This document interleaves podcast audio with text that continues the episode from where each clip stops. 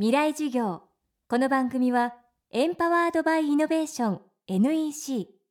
暮らしをもっと楽しく快適に川口義賢がお送りします。未来授業月曜日。チャプター1未来授業。今週の講師はニューヨーク在住のコミックアーティストミサコロックスさんです。大学卒業後単身ニューヨークに渡り人形師美術講師ホームレス経験などを経て漫画家に。次々と作品を発表して注目を集める一方全米の教育機関や美術館で講演ワークショップを開催するなど活躍の場を広げています。でも漫画家としてのスタートは意外に遅かったという彼女。漫画はアメリカで自分を知ってもらうためのメッセージだったといいます。未来事業1時間目。漫画は第3の夢。私がどうして漫画を描こうかって思った理由はまずですね私アラサーになって漫画家になったんですねアメリカで。そもそも私最初は全く下心丸出しでアメリカに留学してですねそのバック・トゥ・ザ・フューチャーのマイクル・ジェイ・フォックスが好きすぎて留学しただけの人間で漫画家になろうなんてこれっぽっちも思わなかったんですよ。でその後第二の夢で見つけたのが私はブロードウェイの劇団で人形を作りたかったんですね。でも勢いで私すぐ行動してしまうからそれもダメで。でその次に見つけた夢が漫画だったんです。でその頃バイトを毎日7日ほどしてましてある一つのバイトが子ども美術館の受付だったんですね。でその時にある男の子が私その時も本当に心理的にもやられて私もうどん底にいたんですよ。でその時に子供がやってきて「ドラゴンボール」を見せてくれてで初めてそこで日本の漫画が来てるんだと気づいたんですね。でそれで図書館に行って日本の漫画の量があまりにもあったからこれだと。書いたことないけど書くしかないと。で見た時にやっぱりちょっとだけ感じたのが日本の漫画はあんまり作者の半生を元にして書いたものがないなって。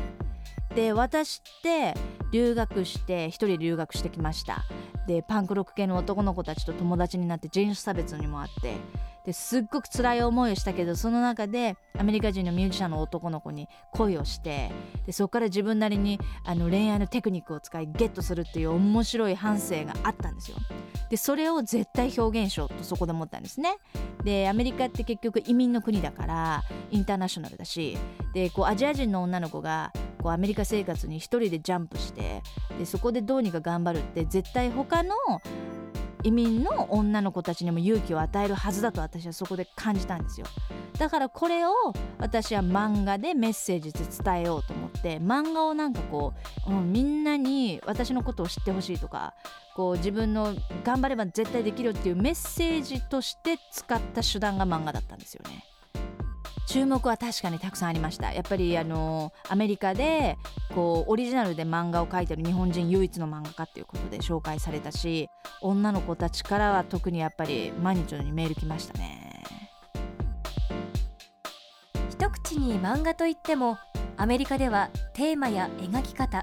さらに掲載される媒体によってさまざまなカテゴリーに分かれるようです。日本の場合だとこう漫画っていう種類しかないと思うんですよ。アメリカは、えーと、アメコミがあってで、えーと、グラフィックノベルという種類があってでなんかその中でキッズコミックがありジーンズっていう自主出版のものがあって漫画はコミックの中の一つの種類として認識されてるものなんですね。漫画は日本だと文化ですけど漫画はトレンドなのでアメリカでは。いつかは消えてしまうんじゃないかっていうのが実際問題で私たちコミックアーティストは考え危機感持ってやってますよね。結局2003年くらいの時にすごく人気になって漫画は。例えば、えーと「ドラゴンボール Z」と「セーラームーン」とポケモンがとにかくこの三大巨頭があるわけですよ。アメリカで漫画といったらアニメといったらこれと。でそこから人気一気に来たんですが実際問題はまあ2007年8年くらいで、まあ、漫画の勢いは減っちゃったかな。アニメは人気です。だけど漫画はやっぱり読まないとダメだからで活字を嫌いなアメリカ人の子供なんかいっぱいいるんですよ。それは日本と同じで。だと漫画のコマとかってあのいきなり小さかったりズームインされて大きくなっちゃったりするからそれがわからない、うん、読みづらいっていう人たちも実際問題います。キャラクターが飛び出しちゃったりとかするから。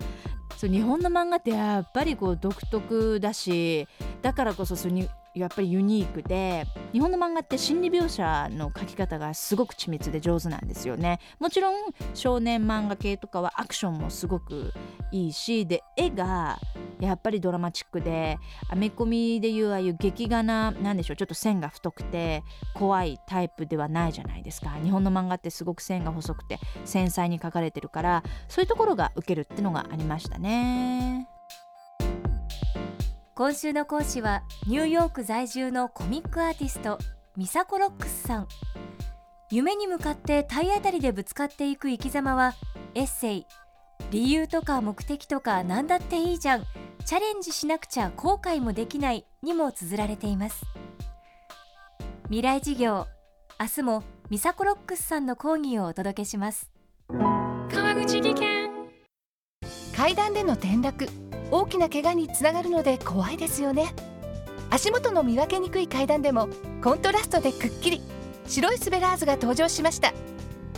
皆様の暮らしをもっと楽しく快適に。川口技研のスベラーズです。未来授業。この番組はエンパワードバイイノベーション NEC